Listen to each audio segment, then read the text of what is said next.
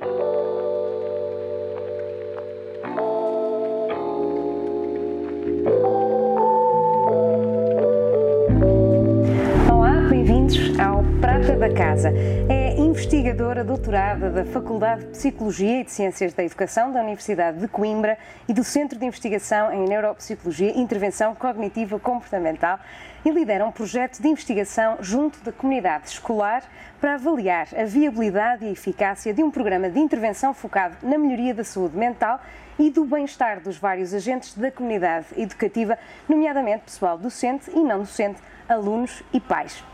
Chama-se este programa Escolas Compassivas e em setembro começa a ser implementado a crianças, adolescentes e pais. Marcela Matos, muito obrigada por aceitar este nosso convite para conversar um bocadinho.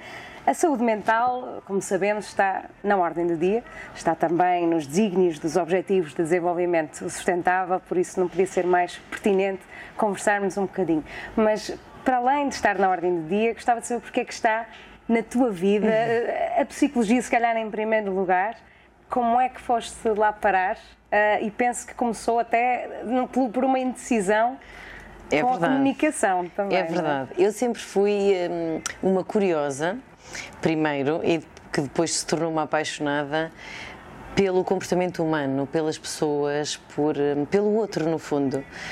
Um, e Estive muito indecisa no 12 ano entre jornalismo e psicologia e eu penso que na minha decisão pesou, eu tenho uma familiar minha que é psicóloga e que é uma pessoa com quem eu tenho uma relação muito especial e que via e vejo como uma referência ela e, e portanto foi um bocadinho, eh, ela também me inspirou nas histórias que contava, nas experiências que partilhava, no caminho que ela seguiu um, a, a, a, percorrer, uh, ou pelo menos a começar por dar esses passos. Uh, mas tem a ver, teve a ver sobretudo com isto, com esta curiosidade acerca do outro, do porquê, o que está por detrás do nosso comportamento, das nossas emoções, do que nós pensamos e o que faz de nós seres humanos, no fundo. Podia estar aqui a falar com uma colega, mas é não, verdade. acabou por acabaste por ir para, para a psicologia Sim. e de seguir carreira académica por aí também, não é? O que é que, o que, é que te fez aprofundar também esses conhecimentos, até ir, ir parar esse, a investigação? É? Ir por esse caminho. Eu acho que tem a ver precisamente com esta minha curiosidade. Um, eu sou uma apaixonada por investigação. Eu gosto muito de clínica, um, gosto muito da parte de docência, mas fazer investigação, o descobrir alguma coisa nova, para mim é algo muito aliciante. Um, há uma adrenalina que algumas, para algumas pessoas é incompreensível, mas que para mim um, me move e me motiva um, nesta busca de vamos compreender mais, ou seja, há tanto que nós não sabemos acerca da mente humana, do funcionamento humano, e depois é esta, esta tentativa de nós percebermos o que é que ainda falta saber e que pequeno contributo, porque nós na ciência apenas damos assim um contributo muito pequenino, mas que pequeno contributo é que nós podemos dar para fazer avançar o conhecimento uh, e, sobretudo, contributos que tenham um impacto e que se reflitam numa melhoria da vida das pessoas, no bem-estar, na saúde mental das pessoas, que é a minha área, que é a área da psicologia clínica. E é isso que, que, que me motiva. Eu sou uma, uma apaixonada por investigação. Investigação, mas então esse, esse interesse pelo outro não, não passou tanto pelas consultas, que é aquilo que nós associamos mais à psicologia, mas é muito mais abrangente, porque às vezes estudas, de certa forma, eh, fazes os teus projetos, eh, são para implementar com uma abrangência muito maior do que consultas uhum. individuais.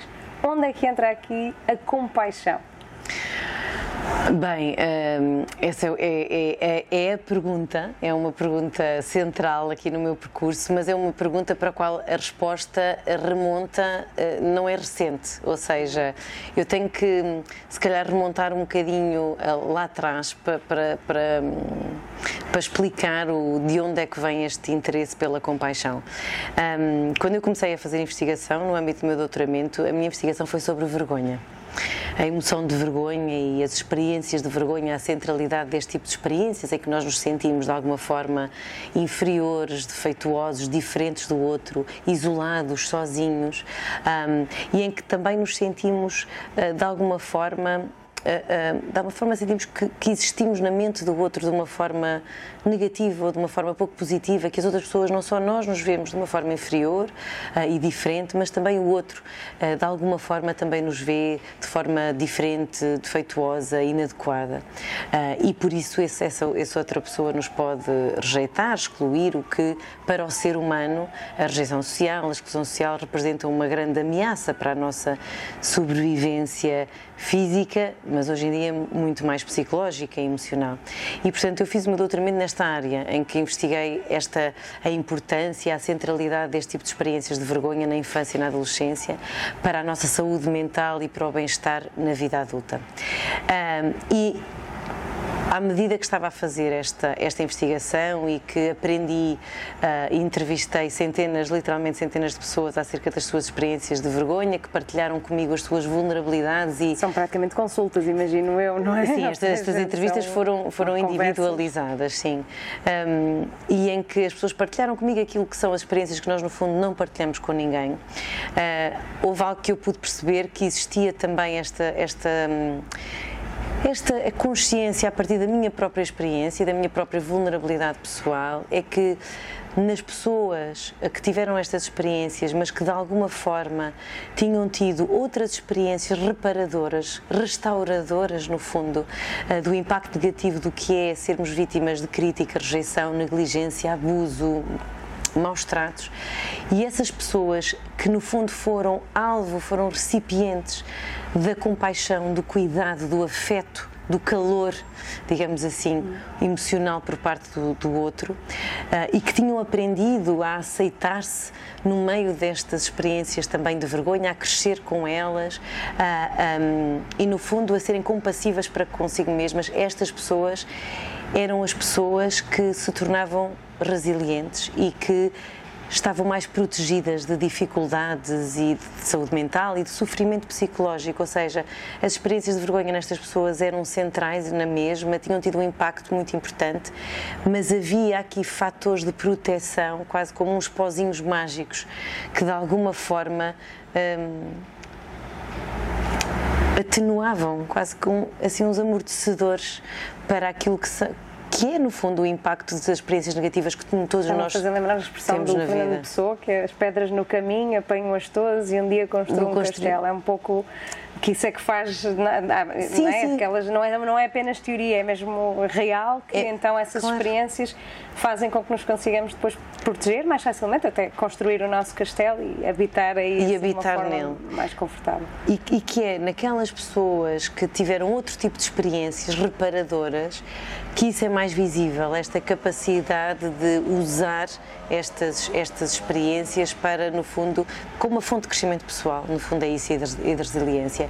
E a par disto, um dos orientadores do, do meu doutoramento, o professor Paulo Gilbert de Inglaterra, um, também se interessava e na altura criou aquilo que se chama a terapia focada na compaixão, portanto, eh, definiu a compaixão tal como outros autores a nível internacional, mas de uma forma científica no âmbito desta abordagem.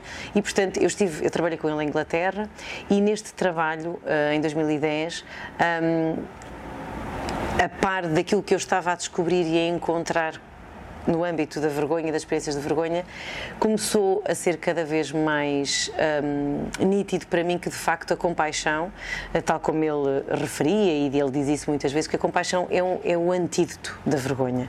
Um, e, e, é aqui que nasce, ou seja, desta aprendizagem, da minha própria vulnerabilidade e do próprio, meu próprio autoconhecimento, este percurso interno de como é que nós podemos usar aquilo que são as nossas vulnerabilidades pessoais para nos tornarmos mais fortes, mais autocompassivos, mais uh, ah, um, ah, aceitantes de nós mesmos e das nossas fragilidades, das nossas imperfeições.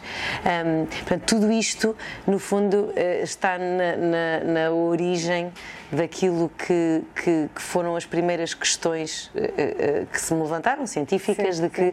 ok, se, nós, e se nós agora mudássemos aqui um bocadinho a bússola e fôssemos tentar perceber em que medida é que a compaixão, enquanto fator protetor, uh, pode efetivamente uh, fazer a diferença nas nossas vidas. E lembras-te do que é que tinhas vergonha, por exemplo, se posso Ai, perguntar? Sim, sim, sim, sim claro que podes, até porque é algo que é, é já do, do, do é? conhecimento público, porque eu falei disso numa TED Talk em 2019, okay. foi assim que eu comecei e, portanto, eu desde que me conheço, que tenho, tenho, sofro de uma condição física que se chama hiperidrose, transpiro das mãos e dos pés, okay. um, e este facto, que é um, uma uma condição física que eu não controlo, que é, está mais ativa em determinadas condições uhum. psicológicas e situacionais, digamos assim. Um, Imagino que apresentar uma TED Talk, por exemplo, uma pessoa sim, fica mais nervosa. Sim, testes, exames, com, em situações de calor. Uh, e é uma condição muito comum, as pessoas não falam muito disto, mas é uma condição muito comum. E, e que foi, é, foi algo com, com, o qual eu tive que aprender a viver desde sempre, desde a escola primária. Eu, para escrever, precisava de dobrar um, sempre um papelinho em quatro para conseguir escrever, porque sim. senão ensopava as, as folhas. E, portanto, eh, fui alvo de comentários, de, de reações uh, eh, um, sim, emocionais do outro sim, perante gozo, algumas né? coisas. Sim. Uh, e, portanto, estas foram as minhas experiências, digamos assim, de vergonha. Algumas das tive outras, como todos nós temos muitas, sim. associadas com a isto. das coisas mais comuns é sim, sim, sim, vergonha, sim. É? Todas as pessoas, todas as pessoas que eu entrevistei, não houve ninguém, ninguém. que me dissesse, ai, não, desculpe, não, nunca tive não, vergonha não, de nada. Não me recordo de nenhuma experiência. Uh, porque a vergonha faz parte desta, disto que é de nós sermos humanos, porque tem a ver com a relação com o outro e com a importância para nós de, de, sermos vistos pelo outro de uma forma positiva. E é quando isso não acontece nós sentimos vergonha. Pronto, voltando à minha, à minha história pessoal. E então, neste percurso e nesta aprendizagem uh, da qual fizeram parte a minha família, os meus pais, uh, os meus amigos, tantas pessoas que, que me mostraram que, e que ao mesmo tempo que eu fui tendo outras experiências, não é? mais negativas, mais de vergonha, que me aceitavam na plenitude com esta característica, que não é mais como uma característica, como a minha cor de cabelo, uh, como a minha cor dos olhos. E esta minha o crescer em mim e esta aprendizagem de, de, de autoaceitação, de, de de ser sensível a esta minha dificuldade, a esta minha característica e de não me julgar, de me aceitar, de ser compassiva também para comigo mesmo nas situações em que isso acontece e que eu efetivamente não controlo e que, portanto, tudo isto, esta foi, é, foi, é o vetor da minha história pessoal que no fundo se cruza e eu acho que não é por acaso com os meus interesses uh, profissionais e científicos e que me levaram uh, aqui, onde, onde há a investigação que eu estou a fazer hoje. E que de repente uh, transformou transformou-se também num projeto que, que, estás a liderar eh, e que pode, será aplicado em escolas. Aqui, uhum. lá está, estávamos a falar da infância, é realmente a infância é uma fase fulcral neste, com este tipo de questões e que depois tem consequências no resto da vida inteira. Uh, há, uma, há uma carência de conhecimento, deste tipo de conhecimento nas escolas? Sim. Uh, inequivocamente, sim. educativa, mas uhum. também depois dos pais, isso então Sim. já é também outra realidade. Uh, há... Eu penso que as pessoas, uh, da minha experiência, neste trabalho já, as pessoas estão muito receptivas e muito mais que receptivas, elas precisam disto. Elas não sabem bem do que precisam. Que existe, não é? Exato. Elas não sabem bem que é disto que precisam, mas que precisam de algo. Há uma carência na, na nossa comunidade escolar, nas nossas escolas, de, de programas, de, de setores do currículo que não sejam um currículo académico para os nossos jovens, para as nossas crianças, mas também para os outros agentes educativos, para os pais, para os professores, para os diretores das escolas, para o pessoal não docente, um, de formação, de currículo que não focado em competências académicas, mas focado em competências sociais, em competências emocionais, em, em, em competências sim, que, que fazem de nós seres humanos. E, e, o ser humano nós temos nós enquanto seres humanos nós temos a potência temos vários, vários tipos de potencialidade não é? Nós temos uh, aquilo que nós chamamos mentalidades digamos assim que mediante a, a, mentalidade que está ativada assim nós agimos nos comportamos sentimos somos em relação aos outros. E o nosso, a nossa sociedade de hoje em dia sobretudo no mundo ocidental e também nas nossas escolas pela forma como o ensino funciona é um ensino e é uma sociedade muito individualista como nós sabemos muito focada uh, na, na auto, no autodesenvolvimento, no eu, na autopromoção, nas competências académicas, no ser mais, no conseguir mais, no ter mais, no alcançar coisas. Um, e isto é de facto algo que faz parte de, do nosso design, do nosso desenho da mente humana, que é importante, a questão da competição, do conseguir, do alcançar, tudo isso é importante, porque nós, enquanto seres humanos, sobretudo quando éramos primitivamente, não é, falando, nós precisamos de alcançar coisas, precisamos de alcançar recursos importantes uhum. na nossa vida. Hoje em dia, não é, precisamos ter um emprego, de ganhar dinheiro, para quê? Para termos um abrigo, termos uma casa, podemos comprar comida, comprar roupas para nos vestirmos, uma série de... Uh, uh, são metas que dão sentido metas, à vida. É? Exatamente, e portanto, e que, e que são recursos importantes para nós, de facto, podermos viver. Mas a vida, a nossa vida enquanto seres humanos e a nossa evolução enquanto seres humanos não dependeu apenas disso. Uh, e é isto que eu penso que é, este é um, é um é, um, é, uma aprendizagem que, que nós não temos nas nossas escolas, é que nós sobrevivemos, a nossa espécie sobreviveu não, por, não apenas e não porque eh, os grupos sociais lutavam entre si por território, por exemplo, ou por recursos, ou por quem é que podia caçar ou pescar naquela zona. Um, mas, ou por quem é que era o rei daquela, uh, uh, daquele território, mas nós sobrevivemos enquanto espécie graças à nossa capacidade de cuidarmos e de cooperarmos uns com os outros. E é, esta é, a, a, para mim, a raiz mais importante da nossa humanidade e aquilo que faz de nós seres humanos, um, que nos diferencia de outros animais que também têm esta capacidade para cuidar, mas que é diferente da nossa. Um, e a compaixão nasce desta de, é de uma combinação entre uma motivação inata que nós temos para cuidar e para sermos cuidados, que partilhamos com, com os outros mamíferos, um, e depois de um conjunto de competências cognitivas e emocionais mais avançadas, que são únicas nos seres humanos, que envolvem a nossa capacidade para imaginar, para planear o futuro, para refletir acerca do passado, para pensarmos acerca das nossas emoções e pensamentos, para imaginarmos o que é que o outro pode estar a pensar acerca de nós, para impormos uma intencionalidade nas nossas ações, ah, para empatizarmos, para termos inteligência emocional. Portanto, há um conjunto de competências que nós, à medida que o nosso grupo social ah, se foi alargando, portanto, o cuidar nos mamíferos, por exemplo, restringe-se apenas, ou sobretudo, às, às, às crias, aos descendentes, e depois, à medida que nós vamos avançando e passamos para os primatas e nos humanos, ele vai se alargando ao grupo social mais alargado.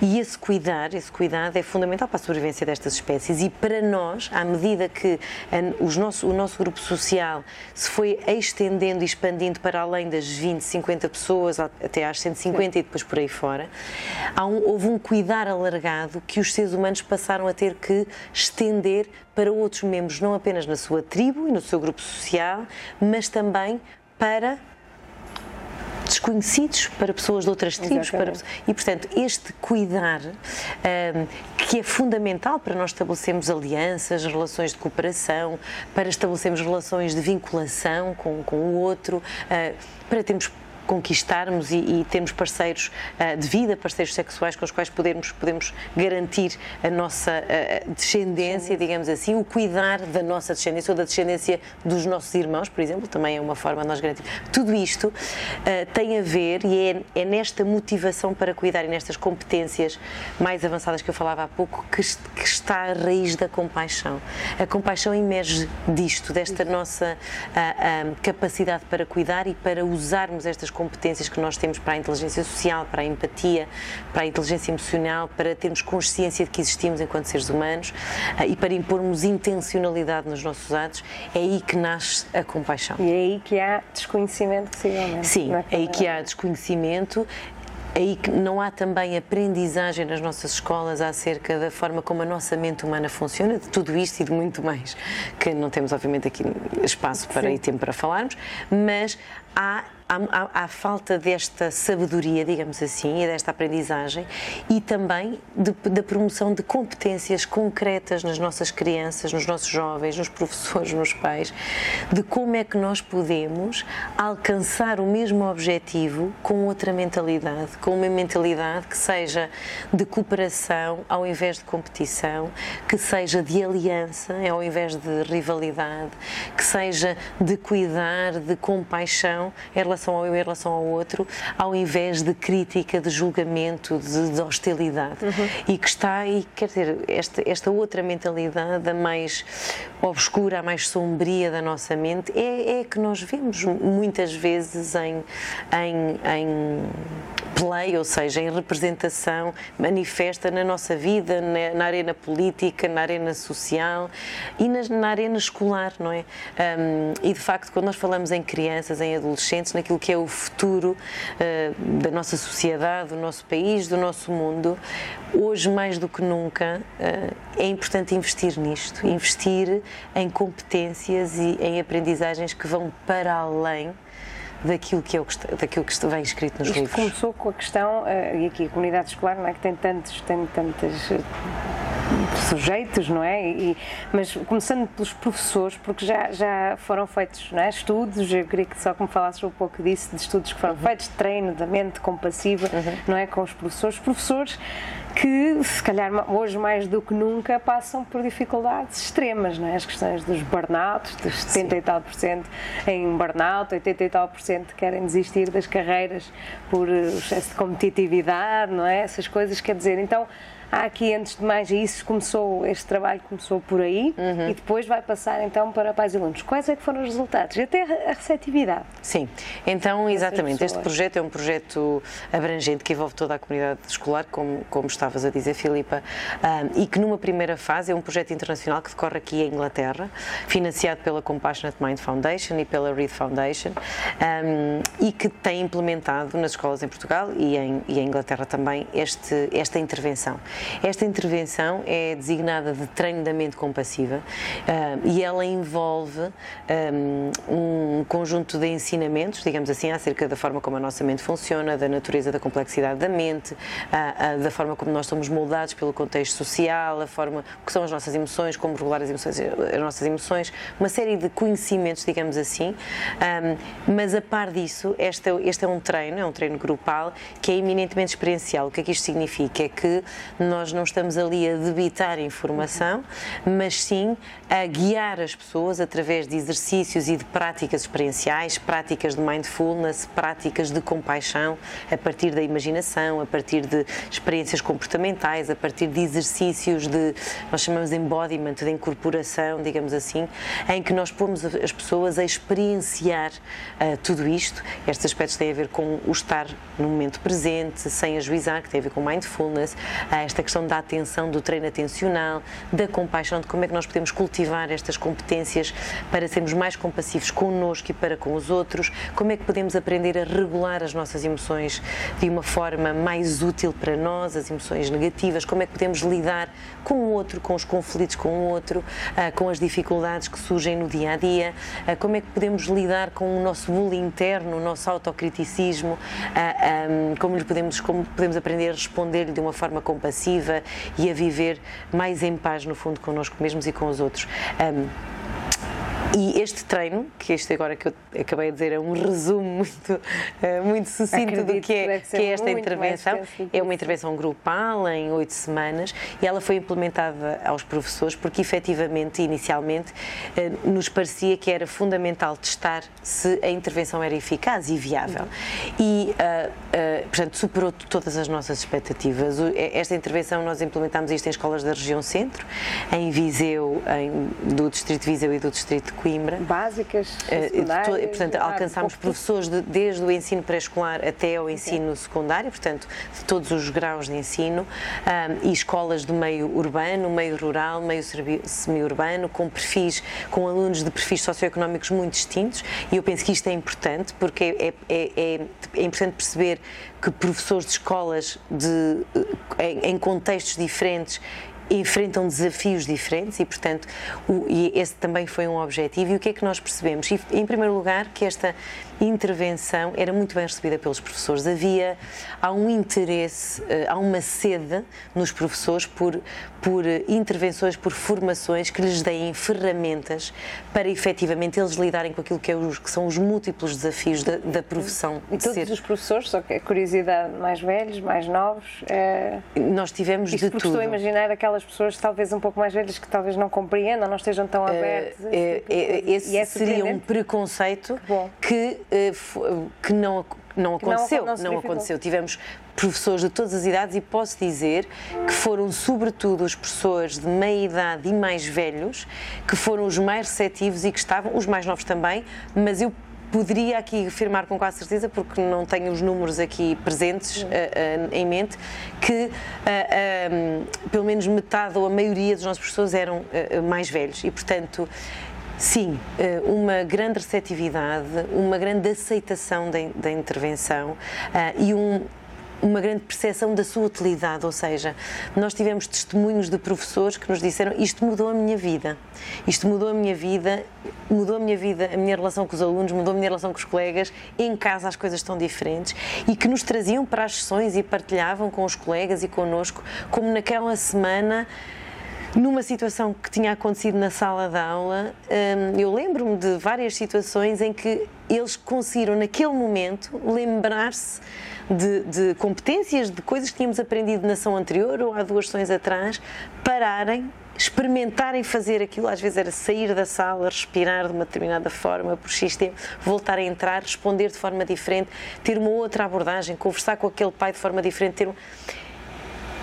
que começou a ter um impacto na sua vida que eles próprios quer dizer, depois levaram isto para as próprias pois, vidas sim. familiares, pessoais, uh, e portanto tem esta... um efeito de contágio grande, então sim, não? tem, Também, tem, tem, é? uh, e, e, vai influenciando o... outros, ensinando, e exatamente, e, e, o seu bem-estar também proporciona que se reflete outros, é? e é esse o nosso objetivo que agora pretendemos explorar nesta última fase do projeto, e portanto percebemos não só isto como uh, testamos a eficácia através da intervenção, através de, de, de estudos piloto e de, de desenhos randomizados controlados, que, que é uma forma em termos mais experimental experimental, em termos científicos, mais controlada de nós testarmos a eficácia de uma determinada intervenção uh, e percebemos que, uh, uh, espelhando aquilo que era a vivência partilhada por parte dos professores, efetivamente nós encontramos melhorias no bem-estar psicológico dos professores, portanto, aumentou a satisfação profissional, eh, a satisfação com a sua vida em geral dos professores, diminuíram significativamente os níveis de burnout, os níveis de depressão e de stress, que nós sabemos que são aqui três fatores eh, cruciais naquilo que é a saúde mental e a saúde física dos professores responsáveis, por, como dizias, por muito daquilo que é o absentismo uh, uh, dos professores, a desistência da profissão, um, problemas inclusivamente de saúde física manifestados pelos professores, portanto, uma redução significativa neste, nestes indicadores, um, um, aumento, portanto, não há apenas uma diminuição do sofrimento psicológico, há também uma melhoria da saúde mental, há uma melhoria do afeto positivo, os professores revelam sentir-se mais seguros, mais relaxados, mais uh, um, um, em inglês temos a expressão contente, que, é, que tem a ver com, eh, no fundo, é o estar bem, estar satisfeito, satisfeito. ter bem-estar, no fundo é isto na sua vida, um, com mais vitalidade no local de trabalho, a sentirem-se menos ameaçados uh, uh, no local de trabalho. E depois descobrimos outra coisa, que, uh, com menos autocriticismo, ou seja, capazes de serem menos hostis para com eles mesmos, menos críticos para com eles mesmos. E depois percebemos que de acordo com aquilo que nós esperávamos que acontecesse, houve um aumento na sua capacidade, uma melhoria na sua capacidade para serem compassivos para com eles mesmos, para serem, para se aceitarem uh, e para saberem lidar, ou seja, serem capazes de serem sensíveis ao seu sofrimento e lidar com esse sofrimento de formas úteis e o mesmo em relação ao sofrimento dos outros, ou seja, serem mais capazes de notar o sofrimento, as dificuldades do outro e responder-lhes de forma adequada, no sentido de tentar prevenir esse sofrimento ou aliviar. Uh, uh, esse sofrimento. E, portanto, uh, a par disto, uh, destes indicadores que foram recolhidos através de medidas de autorresposta, ou seja, de resposta dos professores a questionários, nós queríamos ir um bocadinho mais além e queríamos perceber em que medida é que esta intervenção, um, de acordo com aquilo que nós já tínhamos feito porque estes dados vêm na sequência, este projeto vem na sequência de um projeto que, que eu também uh, uh, uh, conduzi aqui na Universidade de Coimbra com pessoas da população geral, estudantes universitários e comunidade em geral, em que era a mesma intervenção, mas mais breve, duas semanas, e encontramos os mesmos resultados. E agora nos professores também tentámos fazer o mesmo, que é em que medida é que este tipo de intervenção tem um impacto não apenas na nossa saúde mental, mas também em indicadores fisiológicos de saúde física, de bem-estar, porque se há mudanças na forma como as pessoas se sentem subjetivamente, é suposto essas mudanças não serem mais, nada mais, nada menos do que espelharem refletirem mudanças uh, no nosso cérebro, na forma como o nosso corpo funciona fisiologicamente, numa série de indicadores. E então, neste, de uma forma um bocadinho piloto, neste tal como já tínhamos feito na população geral, medimos um indicador que é a variabilidade da frequência cardíaca, que é basicamente um indicador que nos diz de que forma é que o nosso corpo é capaz de regular fisiologicamente o stress, stress. de uma forma adaptativa uh, e que está associada a, a, sensações, a emoções de bem-estar, tranquilidade, a, um, relaxamento e à capacidade das pessoas se autotranquilizarem, se autoacalmarem a si mesmas, regularem eh, a ativação, o stress, quando perante a adversidade. Perante a adversidade Pronto, tem a ver com isso. E, portanto, medimos a variabilidade cardíaca dos professores e, efetivamente, os professores que fizeram este treino, em comparação com os que não fizeram este treino, manifestaram melhorias na, na, capacidade do seu corpo, desta forma, com este indicador autonómico, que tem a ver com a regulação fisiológica do stress, com a ativação do nosso sistema nervoso autónomo parasimpático, houve uma melhoria deste indicador e, portanto, uh, um, o que mais uma vez corroborou os dados que já tínhamos tido na população geral, onde apenas uma intervenção de duas semanas melhorou este indicador. Duas semanas? Duas semanas, é sim. Em curto período. Sim, é? Ah, em que as pessoas eram que é quase instruídas. Palavras mágicas, já um. Não, mas as pessoas eram instruídas a praticar isto todos os dias na sua vida e a incorporarem isto na sua vida uhum. dia a dia e, e era-lhes dado um, uma série de práticas que elas depois iam, iam praticar.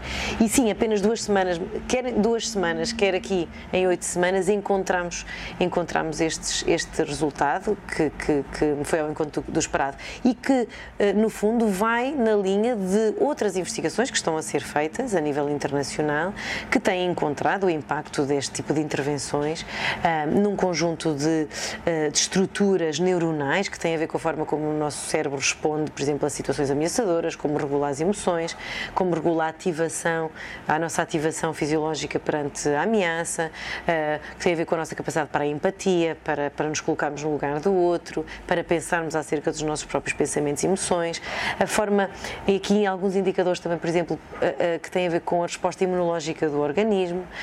Há uma série de, de, de estudos, não com esta intervenção, isso é o que nós esperamos fazer, não esperamos, vamos começar Depois. a fazer agora em setembro, com esta intervenção, mas há aqui dados que intervenções baseadas no mindfulness e também alguns treinos mais breves de compaixão têm efetivamente um impacto no nosso cérebro, na forma como o nosso corpo funciona, na forma como, na resposta na própria resposta imunitária do nosso corpo. Pois dizem até que quando as pessoas estão doentes que metade uh, do, do trabalho, ou seja, fica feito se a pessoa acreditar que vai ficar uhum. curada ou tiver um pensamento uhum. positivo. Uhum. Os próprios médicos dizem isso, que isso já é logo parte.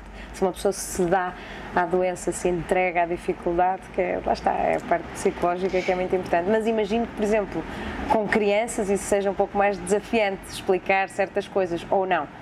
Há uma adaptação, ou seja... Por causa desta segunda fase com sim, em setembro, crianças, agora, adolescentes. Sim, em setembro nós vamos arrancar em Portugal, essa fase já arrancou em Inglaterra e correu muito bem com, com as crianças mais novas.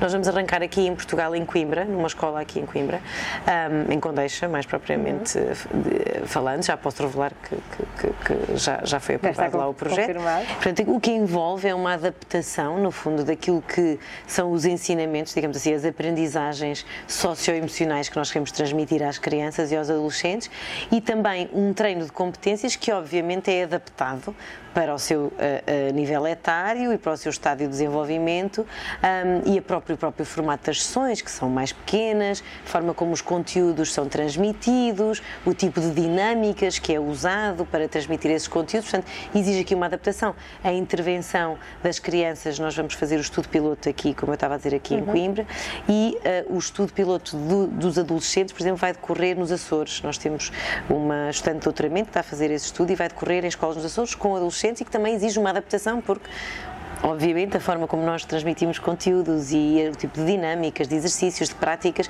é diferente, tem que ser, tem que ser diferente. E a mesma coisa com os pais, temos uma, uma dimensão deste projeto uh, que envolve este treino para pais, é uma intervenção muito mais breve, mas que permite, uh, uh, permite não, que pretende precisamente perceber em que medida é que treinar estas competências, aqui algumas competências, alguma sensibilidade dos pais para, estes, para estas problemáticas e treinar aqui também algumas competências de parentalidade compassiva, digamos assim, pode efetivamente também refletir-se no bem-estar não apenas dos pais, mas também das crianças, dos seus filhos e na sua relação uh, com os filhos. E depois, numa última fase, este projeto envolve uh, eh, um, eh, termos os professores que fizerem esta formação de treinamento compassivo para professores poderem ser eles mesmos a implementar o treino às crianças e aos adolescentes, porque o nosso objetivo com esta intervenção é criar comunidades escolares que sejam cooperantes, compassivas e resilientes, mas de forma sustentável. Uhum. Ou seja, é promover estas competências de pró-sociabilidade, de cuidado não só pelo próprio, mas também pelo outro, porque nós ouvimos muito falar de autocompaixão, cuidar de nós, isso é tudo muito importante, mas uh, não é suficiente e neste modelo que de, científico da compaixão que eu é sigo, nós e dos outros. exatamente, e é preciso nós não nos esquecermos disso isso, porque senão só estamos a alimentar aquilo que, mais uma vez, é o individualismo, o individualismo. das nossas sociedades e, portanto, nós temos sim que cuidar de nós, isso é fundamental. A autonomia é importante, sim. Não é? A autonomia, e mas não necessariamente. Não, mas não é exclusivo. Não é exclusivo. Isso, isso, é que nós temos que aprender a perceber, é que estas competências de, de autocuidado, de sermos compassivos, de aprendermos a, a responder ao nosso autocriticismo, de aprendermos a regular as nossas emoções, isto tudo são coisas que não nos ensinam nas escolas e que eu espero que comecem a ensinar. Uh, e são coisas fundamentais para nós, mas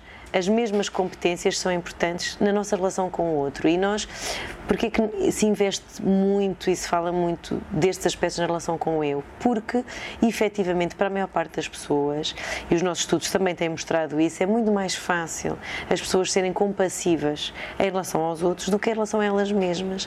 Porque há uma série de obstáculos, ah, de resistências, de medos. Em relação a ser-se compassiva, a palavra compaixão gera alguma comichão em algumas pessoas gera alguma confusão um, e pode gerar, por diferentes motivos, resistências um, e medo. Uma curiosidade é que uh, Coimbra é uma, um um lugar de dicotomias aqui, mundo rural, a malha urbana. Uh, senti, sentem diferença, sentiste diferente, diferenças em relação às escolas ou aos ambientes escolares uh, na, na, nas áreas mais urbanas e nas áreas mais rurais? Isto, isto até, até pensando na componente né, das crianças terem mais ar livre, mais espaços para brincar, ou mais e menos conhecimento e desconhecimento sobre este tipo de técnicas? Senti.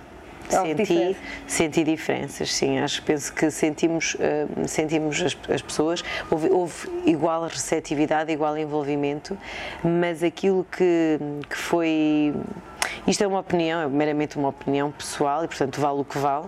É só um pensamento da minha cabeça, eh, mas há nas, nos meios urbanos um, nos quais nós trabalhamos, a, competição é mais ávida, o tempo é mais escasso uh, e as relações são menos nutridas, ou seja, o que é que nós sentimos? Que, quer dizer, eh, também se calhar a circulação, por exemplo, dos professores, a mobilidade dos professores é muito maior uhum. uh, em algumas escolas do que noutras, não é? Isso depois também prejudica aqui, por exemplo, o conhecimento, a relação entre colegas, não é? Porque não há uh, uma estabilização do corpo docente. Uh, mas sim, isso sente-se, sente-se. Sente-se que. Hum, mas pode ser uma, vindo eu do meio semi-urbano rural. Eu ia perguntar isso, que sei que vens de Sátão, certo? Sim, sim, sim. As origens minhas... são lá. Eu nasci em Coimbra, eu nasci ah, em Coimbra, eu, sou, eu sou da freguesia da Sé Nova, eu nasci aqui, tenho família cá, uh, portanto tenho, tenho aqui uma ligação muito forte a esta cidade, era aqui, foi aqui que eu passei as minhas férias, sempre, todos os anos, toda a minha infância, uh, e portanto esta cidade sempre foi um bocadinho minha, um, e sempre a senti como minha, mas cresci uh, no Sátão, que é uma vila perto de Viseu, e portanto num ambiente muito diferente do ambiente citadino, um, em que nós brincávamos na rua, sempre, com os amigos, e os pais chamavam para jantar, onde havia muita amizade, muita entreajuda, muito companheirismo, um, onde na escola havia competição, mas havia muita cooperação, havia um ambiente. A minha escola, que foi uma das escolas nas quais nós fizemos a intervenção, a minha escola. Eu reparei que estava é, na lista. Sim, e que foi com. E que não foi Foi muito especial, foi muito especial voltar, voltar ao sítio que me formou enquanto. que fez parte da minha formação enquanto ser humano também e que no fundo me conduziu. gratificante. Sim, foi, foi quase assim o voltar. Uh, foi voltar atrás e devolver, dar um bocadinho, tentar devolver um bocadinho daquilo que aquela comunidade me tinha dado a mim também, pelo menos uma tentativa, uma migalha. Um, e isso, isso teceu também não é, a pessoa que eu me tornei uh, e o meu interesse também se calhar por tudo isto e por um, e por ir além. que essas raízes então de certa forma também te permitem ter uma, uma sensibilidade maior para essas também essas diferenças que existem que existem sim sim talvez não sei ou seja daquilo que nós é difícil nós quantificarmos naquilo que tece o que nós somos o que é que vem de onde não é sim. Uh, mas eu acho que tem tudo e achas que é possível ter esses ambientes mais felizes aqui na cidade, por exemplo? Ai, sim. Eu acho que sim, eu acredito que isto sim. Porque na, na Coimbra Coletiva isto é uma coisa que andamos sempre a trabalhar, é, é, é a sustentabilidade nos seus diversos pilares, ambiental, social económica e, e, e a infância e, e no, no, fundo tudo aquilo que estivemos a falar, não é? O cuidar sim. do outro e de trabalharmos para uma comunidade melhor, uma cidade melhor. Sim, eu penso que sim, penso que isso é fundamental. Uh, cultivar, talvez esse seja um projeto futuro, cidades compassivas. Uhum. Cidades compassivas a todos os níveis, não é? Porque uh, o, o, que estava, o que estavas a referir, a questão urbana, ambiental, um, da organização dos próprios, dos próprios espaços urbanos, é uh, é o que permite, no fundo, nós encontrarmos uns com os outros, não é? Na nossa humanidade e, e, eh, e, vivermos menos fechados dentro das nossas casas e sermos capazes de, no fundo, abrir as janelas do nosso mundo para o outro. Um, e, e, aqui em Coimbra, a zona onde eu vivo, que, que, que nós partilhamos, uh, é uma zona que me faz, eu digo muitas vezes isso, que me faz muito lembrar a minha infância, porque é uma zona onde as crianças, eh, não com a mesma liberdade, claro, não é? Os carros, a, agitação, não, não, é, não é outra, mas que há uma liberdade uh, que eu desconhecia até, até há algum tempo atrás, aqui na cidade, e que vejo replicada noutros espaços, começo a ver esse cuidado um, e que é importante. É importante este, a, a cidade não se fechar nela mesma e não permitir que as pessoas vivam fechadas nelas mesmas e nas suas casas e nas suas rotinas e que haja uma abertura um, da cidade para fora e para o outro e um cuidado do outro que é também um cuidado da nossa cidade da natureza, dos espaços partilhados, dos espaços públicos, que é fundamental um, e que infelizmente nós vemos muitas vezes esquecida. Falaste em fechar, é uma palavra aqui chave para o que eu queria perguntar a seguir. Vivermos fechados, passamos por confinamentos, passamos por uma pandemia que ainda nem, nem consigo dizer que passamos no passado, porque ainda corre, ainda há máscaras à volta foi um, um, teste muito grande à nossa saúde mental em geral, não é? Que efeitos é que sentiste nessa área? Com certeza que tiveste algum, algum papel aí também, que se calhar teve efeitos no teu trabalho, no trabalho que desenvolves. O, que, é uhum. que, o que é que aconteceu? Que experiência é que tiveste nesse um... sentido? Sim, a pandemia foi, foi, foi um período muito desafiante. Eu penso que para todos nós. Um, e, e no no início logo da pandemia, em março de 2020, um, Eu tinha uma viagem marcada que foi cancelada. Eu não foi cancelada, eu decidi não ir porque estava a arrebentar. Eh, não, não estavam a arrebentar nada, eram só alguns casos, mas na altura nós achávamos que estava, que estava uh, uh, no fundo, aqui a haver uma, um, um aparecimento exponencial. Portanto, eu decidi não ir. A viagem depois das minhas amigas, depois até acabou por ser cancelada, mas eu tive que ficar. Elas foram e eu fiquei. E nessa semana em que eu fiquei, foi literalmente isto. Eu pensei, este período é, de adversidade e de um sofrimento global e universal, que me parece que está aqui a começar não é, a, a, a surgir, pode ser aqui uma oportunidade para nós, através dos contactos que eu tinha na comunidade da ciência, digamos assim, da compaixão, estabelecemos aqui um consórcio internacional, uma colaboração e vermos pela primeira vez, porque nunca tinha sido feito isso, em que medida é que qual é que é o papel aqui da compaixão, da conexão social, da nossa ligação aos outros, destes aspectos, na forma como nós, face este, este momento histórico, não é, da pandemia, que é um stressor global sem precedentes pela sua imprevisibilidade, pela ameaça que representa a nossa saúde, as consequências económicas, as consequências sociais, quer dizer, nunca houve nos tempos modernos algo. Uh, como é que nós podemos, no fundo, no fundo, ver aqui uma oportunidade para fazer aqui avançar a ciência da compaixão a este nível, então, uh,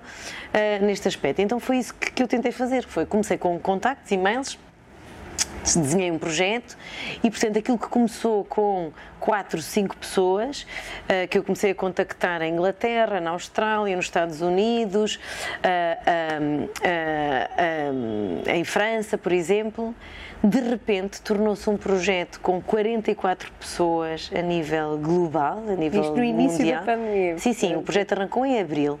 Portanto, isto foi desde dia 8, mesmo quando a pandemia foi declarada, foi aí que foi mais ou menos nessa altura que eu tive esta ideia e, e, depois foi submetido o projeto muito rapidamente à Comissão de Ética da Faculdade para poder avançar e, portanto, o projeto arrancou em abril. Portanto, isto foi no prazo de um mês, o que mostrou, e para mim isto foi algo muito interessante, é que mostrou como neste momento em que as pessoas estavam a sentir-se altamente ameaçadas, ninguém sabia o que ia acontecer, houve um sentimento de vamos fazer, uh, de vamos fazer qualquer coisa, vamos, é preciso perante este sofrimento que pode, que está a acontecer, que vai ter um impacto provavelmente sem precedentes, como se verificou na saúde mental das pessoas, nas suas vidas, o que é que nós podemos fazer para tentar ajudar?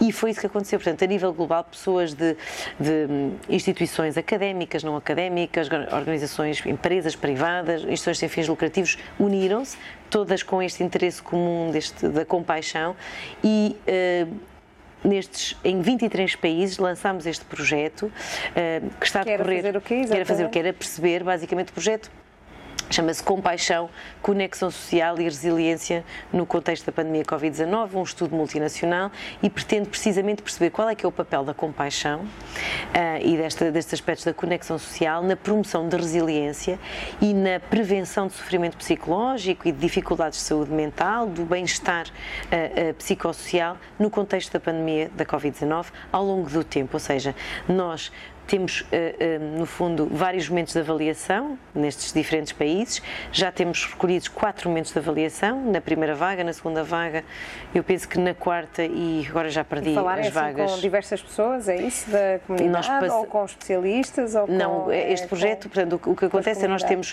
uh, é um universo de mais de 4 mil pessoas de, de todos estes países, okay. portanto, Europa, América do Norte, América do Sul, Ásia, Médio Oriente e Oceania. Tentámos a colaboração com duas universidades africanas que na altura não estavam, não, não houve disponibilidade para colaborar e, portanto, não temos uma amostra africana, mas a nossa amostra de participantes são pessoas da população geral que quiseram participar e que preencheram e têm preenchido um questionário online, portanto, okay. uma medida de autorresposta. E ao longo do tempo vão fazendo esses questionários. Exatamente, e depois nós vamos lançando e as pessoas vão fazendo, portanto, temos já quatro medidas e a minha última medição seria no fim da pandemia, mas como eu começo a perceber que não sei bem quando é que isso vai ser, eh, vou estabelecer aqui uma, ainda não decidi quando, mas vou estabelecer aqui um marco e, e vou passar o último. Mas já temos publicado eh, um, eh, resultados sobre isto uh, e que têm sido muito interessantes. Então estás num momento em que realmente já não se fecham as portas da compaixão, isto avoluma-se, avoluma-se o trabalho. Porque uhum. se avoluma também o interesse, o interesse e a receptividade, sim. não é? Isso mesmo. E o que nós percebemos é que, e eu penso que isto é um dado, é um dado crucial aqui, é que a compaixão, ou seja, a nossa capacidade para estarmos atentos ao nosso sofrimento, notarmos o nosso sofrimento, as nossas dificuldades e lhes respondermos de forma a tentarmos aliviar ou prevenir essas dificuldades e o mesmo em relação aos outros uhum. e também estarmos receptivos a receber o cuidado, o suporte por parte dos outros, a compaixão por parte dos outros, são aqui fatores protetores universais. O que é que isto significa? Que, independentemente de as pessoas no Brasil, no Uruguai, em Espanha, no Japão, na Arábia Saudita, no Peru, ter, terem níveis mais altos ou mais baixos de compaixão, terem níveis mais altos ou mais baixos de depressão, de ansiedade, de stress, independentemente disso, independente das medidas tomadas na Dinamarca ou em França ou em Portugal. O país mais feliz do mundo, supostamente, não é? Entre aspas. Independentemente disso, a compaixão emerge, aparece aqui como um fator protetor universal do impacto nocivo que a pandemia tem e pode ter na nossa saúde mental. E outras situações que, que, que, que, poderão vir para a frente. Exatamente, ou seja, o que é que nós encontramos aqui, efetivamente, esta capacidade para autocompaixão, para ser compassivo em relação aos outros e para receber compaixão dos outros, é fundamental em proteger-nos de, de, de, níveis de depressão, sintomas de depressão, de ansiedade, de stress, de nos sentirmos sozinhos e isolados em relação aos outros, de sintomas de stress traumático, por exemplo, e é um fator promotor motor de bem-estar, de resiliência, de crescimento pós-traumático, ou seja, de crescimento pessoal neste contexto adverso e também de dar uma sensação, de nos dar a sensação de que apesar por exemplo, na, naquela altura, início estarmos cada um fechado na sua casa, conseguimos, apesar disso, uh, nos sentir ligados aos outros e seguros, socialmente conectados uh, uns com os outros. Pessoalmente aplicas todas estas coisas no teu dia a dia, na tua vida? Imagino que várias pessoas, te, não sei, imagino que, que perguntarão, tipo, mas se estudas tudo isso e investigas, uh, isso funciona também? Ou seja, és uma pessoa uhum. que, que, leva a compaixão ao máximo também? Ou, ou é desafiante para cada ser humano, mesmo tendo esse conhecimento todo? Então, eh, dois lados da resposta à tua questão. O primeiro é sim, é desafiante para todos os seres humanos. Porque uma coisa é o que nós sabemos teoricamente eh, e, e mesmo experiencialmente, outra coisa é aplicar isso no dia a dia perante os desafios da vida. Portanto, para todos e todas as pessoas têm, têm resistências diferentes. Eu posso falar em relação a mim mesma uh, e à minha capacidade para ser compassiva comigo mesma e aceitar as, as minhas vulnerabilidades e imperfeições e uh, não me criticar quando faço coisas mal, porque também faço muitas coisas mal e também erro, aceitar isso e tentar, no fundo, ser uh, comigo aquilo que eu procuro ser com os outros. É algo que eu já há muito tempo antes disto tentava implementar na minha vida e com as aprendizagens uh, pessoais e profissionais que fui tendo e científicas, isso tem auxiliado esse caminho, que é um caminho de crescimento sempre e de evolução enquanto ser humano uh, pessoal. Um, em relação aos outros, os outros poderiam melhor responder a essa, essa, essa questão, mas eu tento que isto seja, eu tento não pregar apenas uh, o que eu quero, gostava que as outras pessoas aprendessem, mas tento praticar isso no, na minha, no meu dia a dia. Enfrento desafios, o, o, o desafio, ser compassivo. Um, é isso que eu ia perguntar, qual é que é o maior desafio para ser compassivo nesta nossa sociedade confusa? É, é, é sermos compassivos, ser compassivo, portanto, a compaixão, eu acho que ainda não disse isto aqui, a compaixão não é o mesmo que pena, não é o mesmo que amor, não é ser-se indulgente ou auto-indulgente, não é submeter-nos às vontades dos outros, não é sermos fracos, uh, não é queremos nos livrar da dor e do sofrimento. A compaixão não é nada disso. A compaixão envolve a sabedoria, a coragem, a força para lidarmos com as, para lidarmos com as coisas difíceis, envolve o compromisso para tentarmos prevenir e aliviar as dificuldades, o sofrimento, lidar com o que é difícil. Isso é que é compaixão. Um, não é aquilo que muitas vezes nós associamos com compaixão. Portanto, tendo em conta um, que a compaixão é isso, nós, é, é, fácil sermos compassivos quando as coisas são fáceis, não é? Quando nós não erramos, quando, por exemplo, em relação a nós, quando corre tudo bem na nossa vida, quando não há nada que foge ao nosso controlo. Dentro é fácil aceitarmos. O difícil é quando as coisas fogem ao nosso controle, quando nós fazemos alguma coisa que achamos que não devíamos ter feito, quando temos um comportamento com alguém ou connosco mesmos que achamos que não devíamos ter tido, quando falhamos em alguma coisa, porque a vida também é falhar, não é só sermos bem-sucedidos, aí é difícil ser compassivo. E com os outros, quer dizer, quando surge uma dificuldade, quando surge uma doença física, por exemplo, quando surge um problema sério na vida, aí é difícil sermos compassivos. Quando um projeto pessoal, familiar morre ou, ou, ou, nos desiludimos, aí é difícil sermos compassivos. Quando, eh, na relação com os outros, com pessoas de quem não gostamos, com pessoas uh, com quem antipatizamos, com pessoas uh, com quem normalmente temos uma relação mais de competição do que com cooperação, com pessoas que percebemos menos bem, com essas pessoas, aí Entram os mecanismos. Entram, claro. E porquê? Porque essas pessoas ativam em nós aquilo que também é o lado sombrio da nossa mente, que todos nós temos, todos que é o nosso temos. dark side, não é? E que, mas é, esses são os momentos em que a compaixão pode florescer. A compaixão, não sei se tu sabes, a, a compaixão, a, a, o símbolo da compaixão é a flor de lótus. E não é por acaso que é a flor de lótus, é a flor de lótus porque o lótus nasce e floresce na lama, no lodo, nos pântanos. E a compaixão só floresce e só emerge na presença de sofrimento.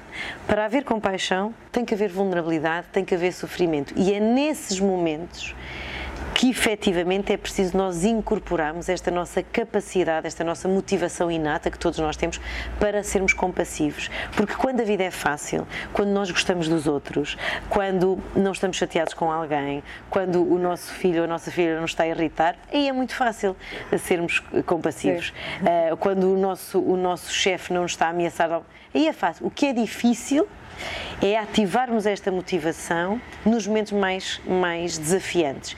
E isto não quer dizer que nós deixemos de competir, que deixemos. Não, não. Isto significa que nós, nesses momentos, sejamos capazes de perceber o que é que aqui pode, o que é que me está a mover neste momento, o que é que está aqui ativo em mim nesta relação com esta pessoa, o que é que está uh, uh, por detrás de, daquilo que me apetece responder, que me apetece fazer? E isso é o mais adequado neste momento, isto é o mais útil para resolver esta situação, um, para resolver este problema, para lidar com esta dificuldade do meu filho ou da minha filha, esta resposta, este, é um bocadinho isto, é esta, a bússola é o que é que ajuda a aliviar o sofrimento ou a preveni-lo e a promover o bem-estar e o nosso florescimento enquanto seres humanos. Quem fica agora a pensar, naturalmente acho que fica, onde é que eu arranjo uh, esse tipo de. Se as pessoas ficarem curiosas, onde é, que, onde é que se arranja esse tipo de ensinamentos ou esse tipo. Por onde é que nós devemos. Uh, eu sei que existe uma associação, por exemplo, portuguesa do Mindfulness, uhum. um, ehm, que em Coimbra existem sítios. O que é que aconselharias? As pessoas disserem, isso interessa-me, não é? Não podem ir fazer investigação do pé para a mão como tu. Onde é que se vai procurar? É isso? Sim. Google-se Mindfulness ou o quê? Sim, existe a Associação Portuguesa para o Mindfulness, uh, que tem cursos que também promovem uh, uh, estas competências e existem através no, do contacto com o CINEI, com o nosso Centro de Investigação. Um, há uma série de programas a decorrer. Existe também através do contacto com a PC3, que é uma unidade de Psicologia Clínica do nosso Centro de Investigação da Faculdade de Psicologia, a PC3.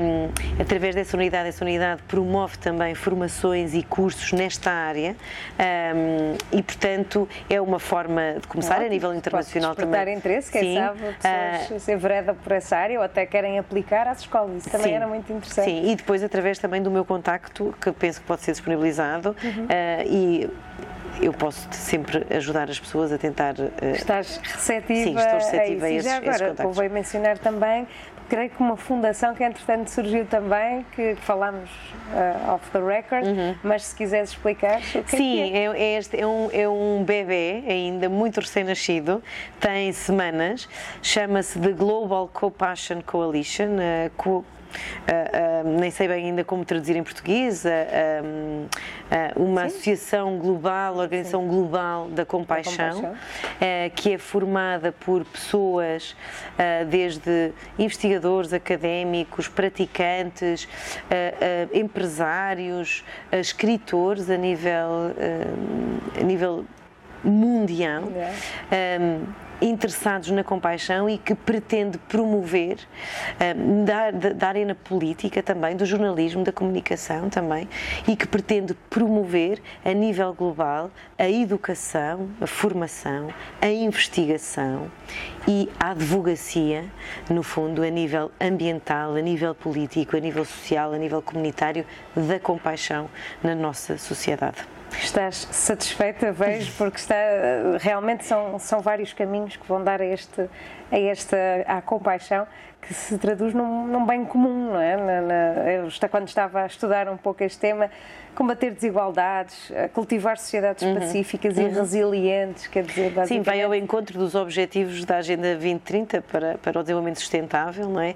E é isso mesmo, quer dizer, para nós combatermos desigualdades sociais, para combatermos a, a, as desigualdades económicas também existentes, para promover instituições e, e, sociedades mais justas, mais igualitárias, mais resilientes, mais pacíficas. Estes aspectos que têm a ver com a compaixão, com a pró-sociabilidade, com a resiliência e com a saúde mental são fundamentais e estão intrinsecamente ligados. E hum, eu espero, e era muito bom, que. Hum, aquilo que são as, as, instituições governamentais do nosso país e a nível internacional que despertassem cada vez mais para estas problemáticas e para a importância não só de fazer avançar o conhecimento científico, é preciso, é preciso mais investimento na ciência para poder levar a ciência a este nível para outros patamares, mas também investimento para trazer isto para a vida das pessoas, para implementar isto nas escolas, na nossa sociedade, eh, no combate às alterações climáticas, para, para criar. Uh, uh, cidades, para criar vilas, para criar aldeias uh, mais uh, compassivas, porque a compaixão vai muito além do ser bonzinho, ser amável, tem a ver com o que é que eu posso fazer para ajudar a aliviar alguma coisa que não está mal, para lidar com este problema, para tem a ver com isto, com eu me preocupar para além do meu umbigo, para além daquilo que é a minha esfera dos, dos que me são mais próximos e de mim mesma, e ir além disto, naquilo que no fundo é a nossa casa comum, que é a Terra, que é este planeta, que é só um, um e que nós precisamos de cuidar uns dos outros, precisamos de cuidar de nós, precisamos de cuidar uns dos outros e precisamos de cuidar do nosso planeta também. Muito obrigada, Marcela. No fundo, estás a descrever também os desígnios daqui da nossa casa, da Coimbra Coletiva. Agradeço imenso. Isto foi muito alimento para a mente, não é? Food for thought. Uh, com certeza esperemos também toda a gente que esteve a ouvir e a ver que também tenha sentido o mesmo e se sentiu que partilhe, que, que discuta em casa, ao, jantar uh, e com os amigos, uh, porque acho que temos muita coisa aqui a, a considerar e até breve, até à próxima. Obrigada, obrigada. obrigada da minha parte, o vosso convite um, e a ti, Filipe. Foi um prazer esta conversa e até à próxima. Até à próxima, até à próxima.